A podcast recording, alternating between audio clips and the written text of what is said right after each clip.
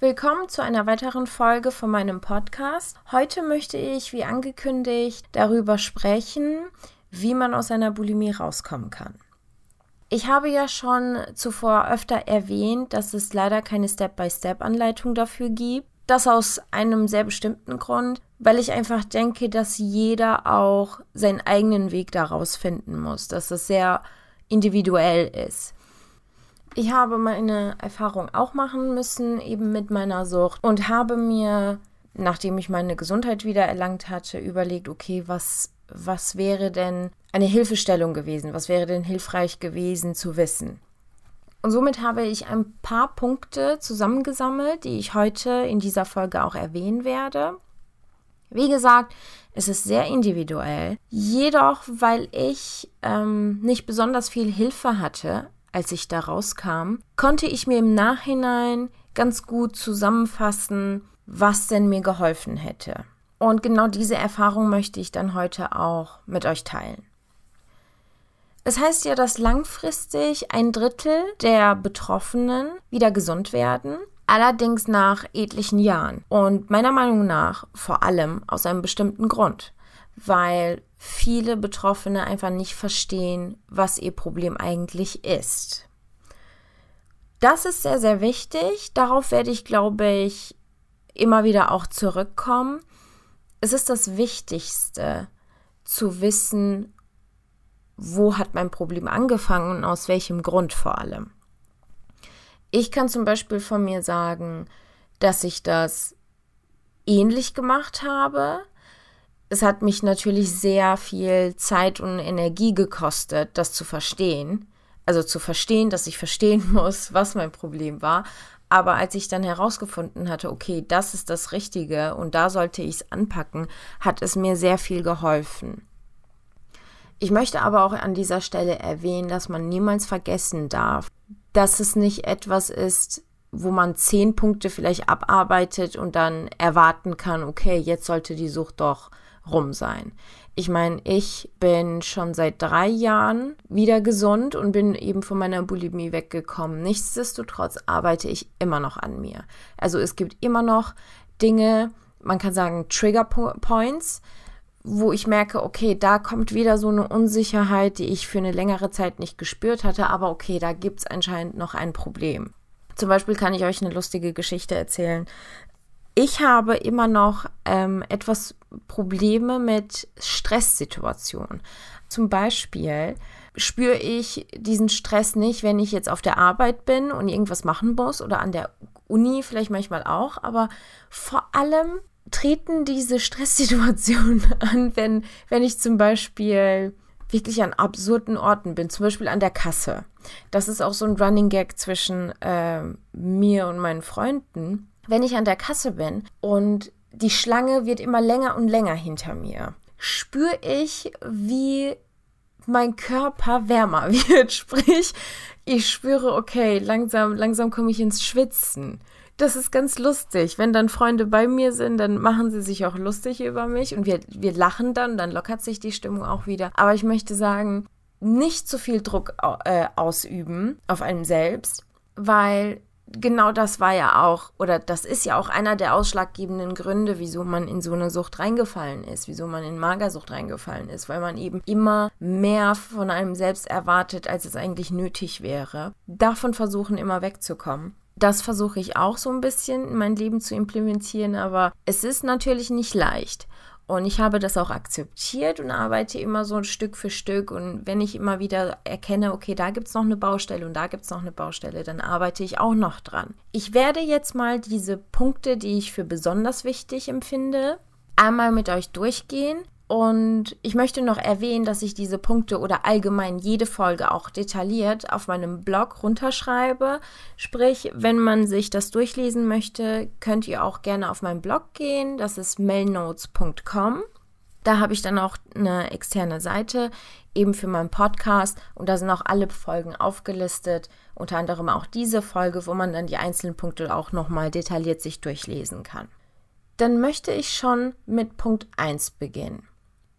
Das ist für mich, wie auch vorhin erwähnt, einer der wichtigsten Punkte, und zwar verstehen, was Magersucht und Bulimie ist. In unserer Gesellschaft existiert die starke Annahme, dass es sich bei Magersucht um das Verlangen nach Schlankheit handelt. Diese Annahmen sind aber falsch und machen es für Essgestörte sehr, sehr schwierig, aus der Sucht rauszufinden. Magersucht ist nicht das Verlangen nach Schlankheit, hatte ich auch schon öfter erwähnt. Es ist eine Art von Kontrolle von Angst und Stress. Der schwächende Glaube, nicht gut genug zu sein, ist ein Auslöser dafür, sich etwas zu suchen, womit man sich eben unabhängig und stark fühlen kann. Es kommt sehr gelegen, dass in der westlichen Kultur vor allem das schlanke Erscheinungsbild sehr angesehen und für Erfolg im Leben steht. Somit wird Anorexie zu drastischen Ersetzungen des Selbstwerts. Zwanghafte Verhaltensweisen wie Anorexie, Bulimie oder Binge-Eating sind Mittel, um mit überwältigender Angst umzugehen. Und diese werden natürlich durch Stress verursacht. Wenn man nichts anderes kontrollieren kann, kann man immer noch seinen eigenen Körper kontrollieren. Das ist der Grundgedanke, wieso man sich dann in eben Essstörungen reinstürzt. Bulimie, Magersucht und Binge-Eating haben seelische Ursachen, die sich körperlich äußern. Man kann sagen, durch Essstörungen drückt der Körper aus, dass die Seele am Verhungern ist. Bulimie ist eine Abhängigkeit, für die sich keiner bewusst entscheidet. Das muss man sich selbst bewusst sein und man muss auch wirklich dafür kämpfen, dass das Umfeld, in dem man sich befindet, auch genau das verstehen kann. Eine Essstörung ist nun mal kein Schlankheitstool, sondern ein psychologisches Problem und eine Sucht. Diese muss man sich an erster Stelle bewusst werden. Der nächste Punkt auf meiner Liste wäre, sich Hilfe zu holen. Das ist wahrscheinlich einer der schwierigen Punkte. Aber bloß keine Angst haben, denn es ist wirklich nützlich, wirklich hilfreich und auch essentiell man stellt sich das meistens immer schlimmer vor, als es eigentlich ist. Weil wenn man daran denkt, okay, sich Hilfe zu holen, denkt man irgendwie an Krankhäuser und an Kittel und an Medikamente und Ärzte. In Wirklichkeit sieht das aber anders aus. Denn bevor man in eine Klinik gehen muss oder kann, gibt es noch sehr viele Anlaufstellen. Das heißt, wenn man dran denkt, sich Hilfe zu holen, muss man sich nicht gleich eine Klinik vorstellen und ein Krankenbett vorstellen. Es gibt wirklich noch sehr viele Etappen, die man davor noch abarbeiten kann. Zum Beispiel würde ich empfehlen, erstmal den eigenen Hausarzt drauf anzusprechen. Also wenn man das Gefühl hat, okay, ich kann das mit niemandem so richtig besprechen, kann es meinen Eltern nicht erzählen, meinen Freunden nicht erzählen, kann man das mit dem Hausarzt besprechen. Ich hatte damals sogar zum ersten Mal meinen Zahnarzt drauf angesprochen. Also es war nicht mal der Hausarzt, ich war beim Zahnarzt und ich hatte eben diese schwarzen Verfärbungen, also sprich auch Karies, wegen dem ganzen Spucken, ne, wegen der ganzen Säure, die eben meine Zähne berühren ständig. Wir kamen irgendwie ins Gespräch und ich fühlte mich so, okay, ich kann es ihm vielleicht sagen. Es tut auch gut zu wissen, okay, diese Person hat an erster Stelle kein kein Verhältnis zum Beispiel zu meinen Eltern oder zu meinen Freunden. Er kennt nur mich und spricht nur mit mir gerade. Und so habe ich ihn drauf angesprochen. Und das war so der erste Schritt für mich, ein bisschen über diese Dinge reden zu können. Das hat gut. Wie gesagt, der Hausarzt kann es sein, Zahnarzt in meinem Fall. Es gibt sehr verschiedene Vereine. Zum Beispiel hatte ich, glaube ich, auch in einer anderen Folge schon erwähnt, der Verein Die Waage e.V. Die machen das ganz super. Also ich, ich kann die auch nur loben dafür. Sehr organisiert, sehr toll. Es gibt die Bundeszentrale für gesundheitliche Aufklärung. Ich werde nochmal all diese Vereine und vielleicht auch andere verlinken. Das könnt ihr dann auch in der Folgebeschreibung finden. Zum Beispiel hat die Bundeszentrale auch eine tolle Website und tolle Videos wirklich, wo man sich dann auch anschauen kann, okay, was ist eine Essstörung, was ist eine Magersucht, was ist der Unterschied zu einer Bulimie. Es ist wirklich sehr, sehr toll gemacht, kann ich nur weiterempfehlen. Das sind so Animationen, eben Videos, die sind auch nicht so lang, da kann man ähm, ruhig auch mal reinschauen. Man kann natürlich auch mit einer vertrauten Person anfangen da muss man sich wieder ein bisschen selbst entscheiden, okay, was, was kommt für mich an erster Stelle in Frage. Wichtig ist zu wissen, dass man sich jederzeit Hilfe holen kann, in der Form, in der man sich am wohlsten fühlt. Und wenn du es am Ende doch alleine durchstehen willst oder musst, dann auch keine Angst, man kann es wirklich schaffen. Ich habe es damals auch selbstständig gemacht. Ich habe mich auch damals nicht getraut oder konnte nicht oder wusste auch nicht, hatte ich ja schon mal erzählt. Ich wusste nicht, dass ich ein Problem hatte und somit habe ich mich an keinen gewendet. Ich habe es auch so ein bisschen alleine geschafft. Man kann es auch machen, aber für mich ist es einfach wichtig, sich mit dem Gedanken anzufreunden, sich Hilfe holen zu können. Punkt 3 finde ich auch sehr hilfreich und zwar sich Dinge rauszusuchen, die für Gleichgewicht und Entspannung im Alltag sorgen. Ich habe zum Beispiel, ich werde jetzt euch die Dinge nennen, die ich für mich so rausgefunden habe. Vielleicht kann das jemandem auch weiterhelfen. Ich habe mit Meditieren angefangen. Und da muss ich sagen, dass viele Vorurteile haben gegenüber Meditieren, hatte ich auch. Ich dachte mir, okay, ich weiß jetzt nicht, ob das wirklich was bringen kann und das äh, sieht ja immer so ein bisschen extravagant aus, muss ich sagen. Und ich dachte mir, hm, ob das wirklich was bringt. Aber ich habe dann eine App gefunden. Headspace heißt die. Und es gibt noch eine App, die ziemlich gut ist, dessen Namen mir aber gerade nicht einfällt. Aber wie erwähnt, ich werde das alles auch in die Beschreibung packen.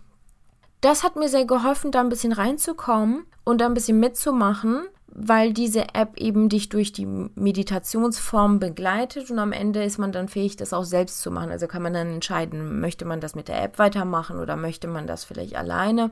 Alleine klappt das auch ganz gut. Ich habe mir ganz viele Podcasts und Hörbücher rausgesucht, weil ich gemerkt habe, zum Beispiel Fernsehen frustriert manchmal auch, weil man davor hängt und theoretisch immer das gucken muss, was einem gezeigt wird.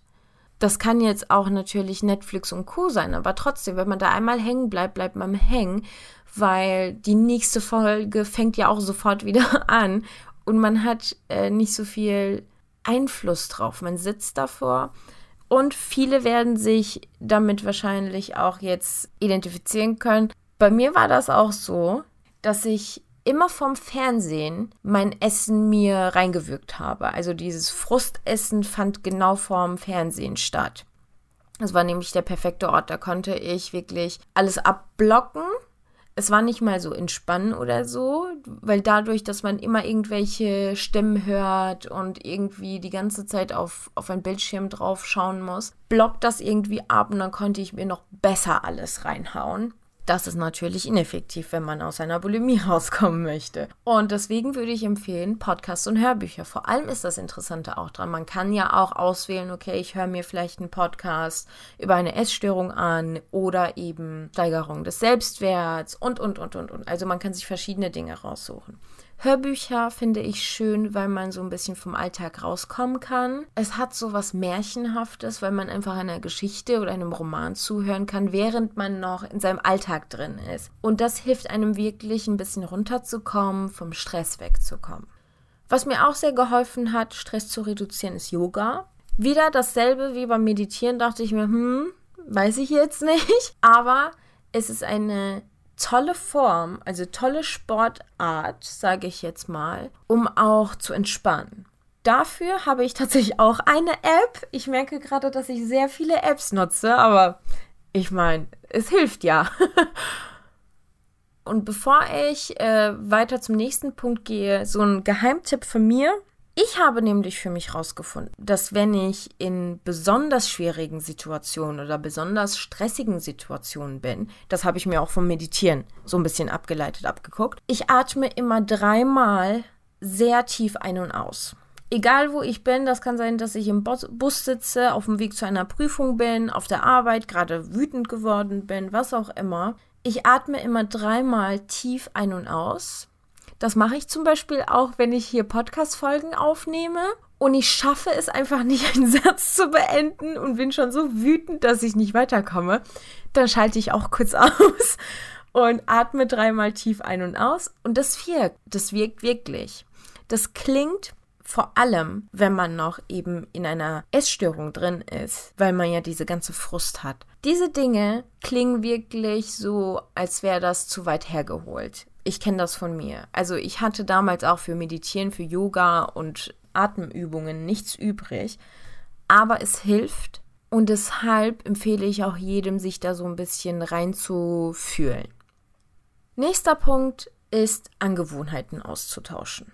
Das ist auch einer der wichtigen Punkte, möchte ich erwähnen, weil es meistens schwierig ist, wenn man eben süchtig ist, komplett von Dingen wegzukommen. Und die Magersucht oder die Bulimie ist ja auch genau das, du möchtest auf einem Schlag von etwas wegkommen. Aber besser ist es, Dinge auszutauschen. Und das gilt eben auch für Angewohnheiten. Ich war ja, oder wie das auch viele Essgestörte kennen, unter anderem auch fitnesssüchtig. Mein Körper musste ja perfekt aussehen, deswegen war ich sehr oft im Fitnessstudio, habe unter anderem andere Dinge vernachlässigt, damit ich Sport machen kann.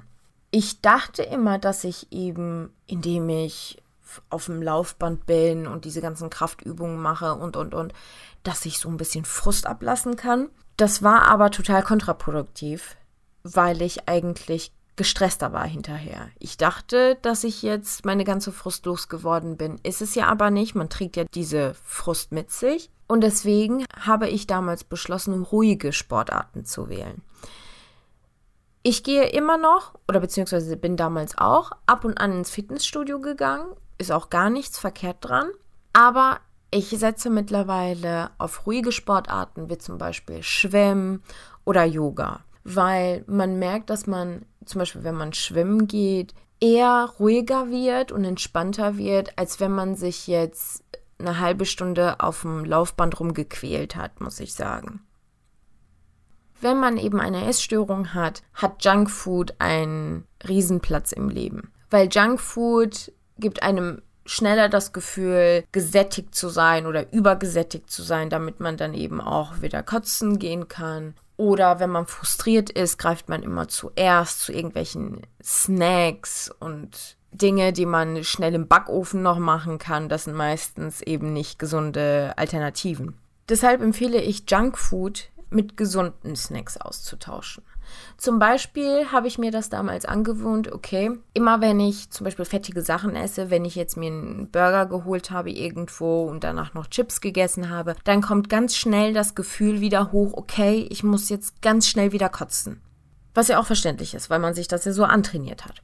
Deshalb habe ich mir angewohnt, diese Dinge wegzulassen. Also wenn ich einkaufen gehe, Chips und Co, das wird nicht mehr in Einkaufswagen gepackt. Stattdessen habe ich mir so ein Glas genommen was früher mal ein Joghurtglas war, habe es umfunktioniert eben. Und da packe ich ganz viele Nussarten rein. Also Walnüsse, Macadamia, Mandeln und, und, und. Und das ist dann immer zum Beispiel, wenn ich zu Hause arbeite, auf meinem Schreibtisch. Und ich mache das immer noch so. Da habe ich damals angefangen, mache ich immer noch so. Und wenn ich zur Arbeit fahre, packe ich das einfach in meine Tasche und packe es da nochmal auf meinen Tisch. Und immer, wenn ich das Gefühl habe, okay, ich brauche jetzt einen Snack, irgendwas, was ich eben in meinen Mund schopfen kann, dann nehme ich mir halt so ein paar Nüsse daraus. Das ist die gesunde Alternative.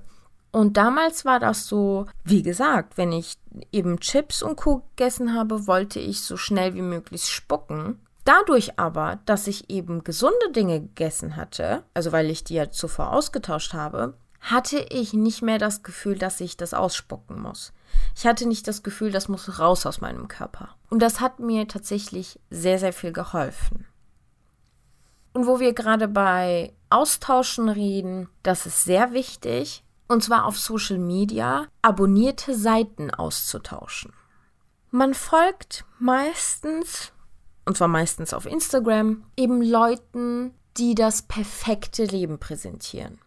Klar, man sagt sich immer, das hat nichts mit der Realität zu tun, weil niemand kann so perfekt leben. Nichtsdestotrotz, wenn man sich ständig diese Bilder anschaut, hat man unbewusst das Gefühl, dass jeder ein tolles Leben hat, nur man selbst nicht. Das wiederum führt zu Frust und Frust führt für eine Essgestörte zum Frustessen und dann nimmt es eben seine Folgen. Dann versucht man wieder das alles auszukotzen und dann ist man wieder in seiner Sucht drin.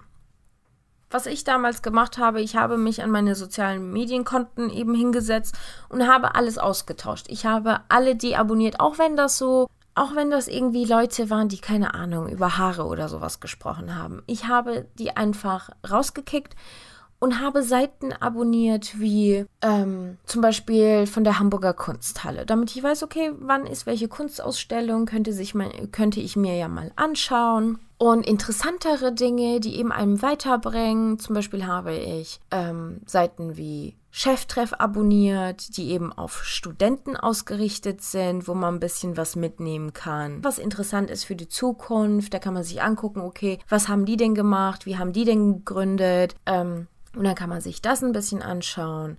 Und außerdem habe ich auch Leute abonniert, die eben ein bisschen lustiger sind. Zum Beispiel gibt es da eine eine Frau aus Australien, Celeste irgendwas. Ich habe ihren Namen, äh, Nachnamen vergessen. Aber sie ist ganz toll. Also sie ist total zufrieden mit ihrem Körper und macht sich dann eben auch so ein bisschen äh, lustig darüber, dass Leute immer das perfekte Foto posten müssen. Also solche Seiten. Ich habe wirklich Seiten abonniert, die mich interessieren. Sehr viele Ingenieursseiten. Seiten zum Beispiel wie Ocean Cleanup, wo man auch an die Innovation so ein bisschen reinschnuppern kann.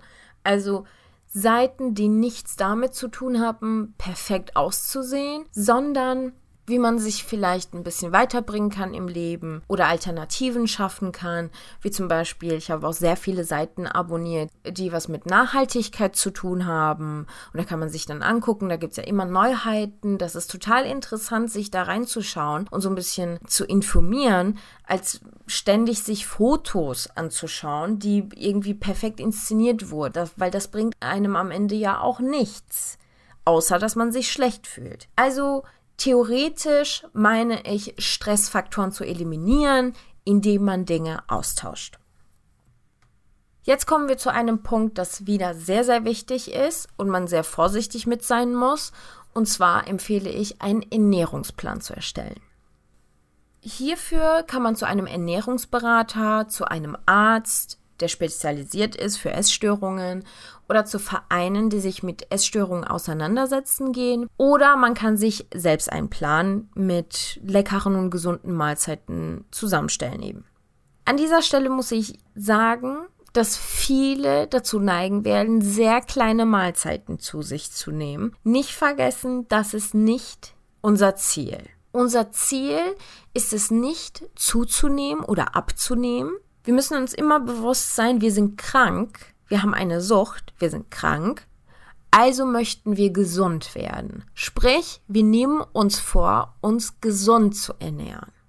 Gesunde Ernährung, und das möchte ich echt ganz dick und fett unterstreichen, löst einen Großteil des Problems und das ist wirklich nicht zu viel versprochen.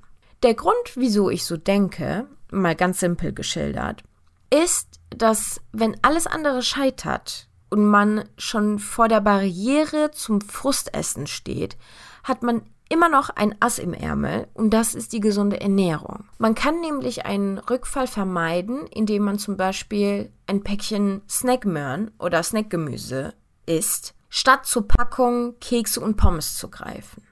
Ich hatte ja schon eben erwähnt, wenn man schon ungesund gegessen hat, dann kommt ganz schnell das Gefühl, dass man jetzt auskotzen muss. Aber wenn man gesund gegessen hat, kommt dieses Gefühl eher nicht. Wenn man sich denkt, okay, ich kann das theoretisch auch in meinem Körper lassen, weil irgendwie hat das ja nicht wirklich Wirkung darauf, ob ich jetzt zunehmen werde oder nicht. Unterm Strich kann man sagen, wenn man nur Gesundes gegessen hat, hat man einen gewaltigen Grund weniger, um alles wieder auszukotzen.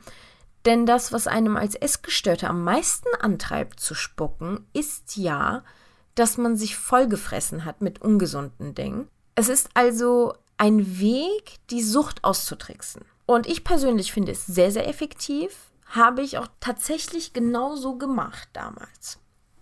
Wenn man dann angefangen hat, ein bisschen normal zu essen, sage ich jetzt mal, und nicht mehr alles auskotzt, wird man natürlich auch ein bisschen was zulegen. Die Gründe hatte ich ja in der vorherigen Folge schon erzählt. Und die ersten zugelegten Kilos werden vielleicht etwas Panik auslösen, aber nicht vergessen, wir wollen gesund werden, deshalb müssen wir alles Mögliche tun. Also bloß keine Hungerkuren starten, nur weil die erste Welle an Panik ausbricht. Der nächste Punkt auf meiner Liste wäre zu teilen. Sich mit Menschen und Dingen zu umgeben, die auch mal über ihre Schwächen diskutieren, wird einem nochmal beweisen, dass es nicht korrekt ist, dass jeder das perfekte Leben lebt, nur man selbst nicht. Es mag am Anfang schwierig sein, anderen zu erzählen, welche Schwächen man hat, weil man sich so ein bisschen immer davor geschützt hat und abgeschottet hat. Nichtsdestotrotz ist es wirklich der beste Weg, um zu realisieren, okay, ich bin nicht die Einzige, die hier und da Schwächen hat und dran arbeiten muss. Also früher käme es nicht mal in Frage, jemandem überhaupt zu erzählen, dass ich an der Kasse schon Schweißausbrüche habe.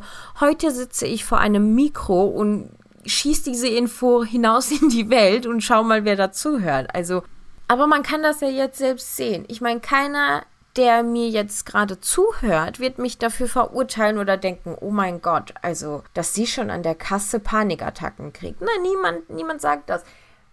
Ihr hört jetzt wahrscheinlich nicht zu. Entweder denkt ihr euch, ah, interessant, wusste ich gar nicht, dass sowas äh, passieren kann. Oder vielleicht sagt der andere, ah, Wahnsinn, das passiert mir ja auch. Also wusste ich gar nicht, dass ich damit nicht alleine bin. Man weiß es nicht. Nichtsdestotrotz kann man das erzählen. Das zeigt einem nicht schwach. Man verliert nichts da davon. Es ist einfach, wie es ist und es ist okay. Und nur wenn man ein bisschen von sich erzählt und so ein bisschen auch sich teilen kann oder seine Erfahrungen und Ängste teilen kann, wird man auch von anderen erfahren und das hilft definitiv weiter. Der nächste Punkt wäre zu lesen. Und zwar so viel wie möglich. Sprich, nicht nur über Essstörungen, Magersucht oder Bulimie lesen, sondern über alles Mögliche lesen. Denn man liest, um zu lernen, lernen, andere zu verstehen, zu kommunizieren, sich selbst kennenzulernen und, und, und. Also das, was einem Lesen geben kann, das kann selten etwas anderes ersetzen, meiner Meinung nach. Und es hilft einem eben an, auch an seiner eigenen Empathie zu feilen, um andere zu verstehen und zu kommunizieren. Und das ist sehr wichtig, weil ich habe zum Beispiel damals sehr oft die Kritik bekommen, nicht richtig kommunizieren zu können. So ein Problem, was mit meiner Essstörung zusammenkam, weil ich zu diesem Zeitpunkt mit mir selbst nichts anfangen konnte. Und hätte ich ein bisschen mehr gelesen zu diesem Zeitpunkt, dann wäre es mir einfacher gefallen, zu verstehen, wie sich andere fühlen, wenn sie sich mit mir auseinandersetzen müssen. Der nächste Punkt ist wieder einer der wichtigen, und zwar darfst du niemals vergessen, dich nicht mit anderen zu vergleichen. Was andere mit ihrem Leben anfangen, hat nichts mit dir zu tun. Du gehst deinen eigenen Weg, du hast deine eigenen Erfolge und Misserfolge. Ich meine, was bedeutet Erfolg überhaupt? Für einen Menschen mit einer Gehbehinderung kann Erfolg bedeuten, dass er ohne Hilfe fünf Schritte gehen kann. Und für einen Athleten, dass er oder sie seinen Rekord bricht und der schnellste Athlet der Welt ist. So, wie willst du diese zwei Erfolge miteinander vergleichen? Ist der Erfolg der gehbehinderten Person weniger bedeutsam, weil er nicht so schnell ist wie der Athlet? Ich meine, man hat keinen Maßstab dafür und das muss man sich an erster Stelle bewusst werden. Ich kann zum Beispiel wieder ein Beispiel von mir nehmen. Ich studiere seit gefühlt einer Ewigkeit und ich sehe immer noch kein Licht am Ende des Tunnels. Und meine Freunde, die mit mir damals angefangen haben, sind schon fertig, beziehungsweise sind im Master. So, sollte ich mich jetzt hinsetzen und mich mit meinen Freunden vergleichen? Ganz klare Antwort, nein. Habe ich es damals gemacht? Wieder klare Antwort, ja. Aber es war eben ein Fehler und ich habe daraus gelernt. Es hat mich sehr viel Zeit und Energie gekostet. Ich war nämlich ständig damit beschäftigt, mich mit meinen Freunden zu messen. Ich saß gefühlt jeden Tag da und habe gesagt, die sind schon fertig, ich bin immer noch nicht fertig. Wie kann das sein? Die sind schon fertig, die machen schon ihren Master, ich kämpfe immer noch darum, Prüfungen zu bestehen. Aber ich erzähle euch jetzt mal, was der Denkfehler war. Der Fehler war, dass ich mit einer riesen Essstörung zu kämpfen hatte, mit Bulimie zu kämpfen hatte. Während wir alle schön in der Bibliothek saßen und in unserer Gruppe gelernt haben, war ich noch damit beschäftigt, äh, mir auszudenken, welche Toilette ich gleich nehmen werde, um alles auszukotzen, was wir vorhin in unserer Mittagspause gegessen haben. Während alle meine Freunde da saßen und eben Aufgaben gelöst haben und miteinander diskutiert haben, ob sie das jetzt so rum lösen sollen oder so rum, war ich damit beschäftigt, vor meinem Arbeitsplatz zu sitzen und mir immer wieder zu sagen, Melve, keine Angst vor der Frage, keine Angst vor der Frage. Guck mal, schau dir nur den ersten Satz an, nur das erste, fang mal damit an. Während wir alle in unserer Gruppe saßen und meine Freunde angefangen haben, technische Zeichnungen anzufertigen, war ich damit beschäftigt zu sagen, okay, schaut jemand auf dein Blatt? Nein, niemand schaut auf dein Blatt. Du kannst das. Fang doch nur mal an, nur an dieser Ecke. Schau dir das bei dem rechten an, schau dir das bei der linken an. Versteht ihr, es ist kein Vergleich. Ich hatte mit so vielen Dingen zu kämpfen. Ich hatte damit zu kämpfen, Angst vor Aufgaben zu haben. Während meine Kommilitonen schon in der Lage waren, über die Frage selbst oder über die Aufgabe selbst zu diskutieren. Das ist kein Vergleich. Ich hatte so viele Probleme. Und ich muss sagen, es ist noch nicht sehr lange her, dass ich damit umgehen kann, dass ich mich jetzt hinsetzen kann, dass es für mich selbstverständlich ist, Aufgaben zu lösen. Es waren schreckliche Situationen, wo ich einfach nicht fähig war, Aufgaben zu lösen, weil ich einfach viel zu sehr Angst vor dem Scheitern hatte. Also ist das kein Vergleich. Klar, die Universität macht mir dann Druck und sagt, hallo, alle sind schon fertig, was ist denn hier los? Wie kann das sein, dass sie die Prüfung erst beim zweiten, dritten Mal bestehen? Aber dann habe ich auch eine ganz klare Antwort. Ich habe mittlerweile kein Problem damit, das auch zu sagen. Ich erwarte nicht von jedem Verständnis, aber ich weiß mittlerweile, dass meine Bulimie, meine Sucht und meine meine Psyche riesen Einfluss drauf hatten, wie ich im Leben und unter anderem auch in meinem Studium vorankomme. Es ist nun mal ein schwieriger Weg und auf diesem Wege muss man sich eben bewusst sein, dass man sich nur mit sich selbst vergleichen soll und nicht mit jemandem anderen. Schau mal, ich hatte vor ein paar Jahren hatte ich noch Angst, Aufgaben zu lösen. Also wirklich nicht nur zu lösen, mich an eine Aufgabe zu setzen und heute schreibe ich Klausuren und bestehe die. Es ist mein Erfolg und das kann mir auch niemand nehmen. Mir ist es egal, ob jemand schon äh, seinen Bachelor hat und auch schon seinen Master und in einer super Firma arbeitet. Ich habe meine Erfolge für mich selbst und das ist ein Riesenerfolg für mich. Und genau das sollte auch jeder tun, beziehungsweise nicht vergessen. Nicht mit anderen vergleichen. Punkt 1, was ich erwähnt hatte, war ja, dass es sehr wichtig ist, zu verstehen, was eine Magersucht ist oder eine Bulimie ist. Dieser Punkt ist sogar ein Ticken wichtiger. Und zwar herauszufinden, woher deine Sucht kommt. Finde heraus, was deine Geschichte ist. Wo hat deine Unsicherheit angefangen? Wo wurdest du unsicher? Wann wurdest du wütend? Wann kamst du auf die Idee, nicht mehr zu essen oder alles auszukotzen? Das sind sehr wichtige Dinge, die zu deiner Gesundheit führen. Weil um an deiner Sucht, sprich Problem arbeiten zu können, musst du ja erst wissen, was dein Problem überhaupt ist. Und das ist wirklich, wirklich sehr wichtig. Ich weiß, dass ich sehr oft sage, dass etwas sehr wichtig ist, aber das hier ist wirklich sehr wichtig und vor allem auch essentiell. Weil wenn man nicht weiß, woher das Problem kommt, kann man schlecht daran arbeiten, egal was es ist, egal in welchem Bereich wir uns gerade befinden. Und gerade bei einer Essstörung ist es eben dasselbe. Wenn ich weiß, okay, das kam, weil ich keine Ahnung, in meiner Kindheit gemobbt wurde, weiß ich, okay, daran muss ich arbeiten, damit muss ich vielleicht abschließen oder darauf muss ich mich konzentrieren.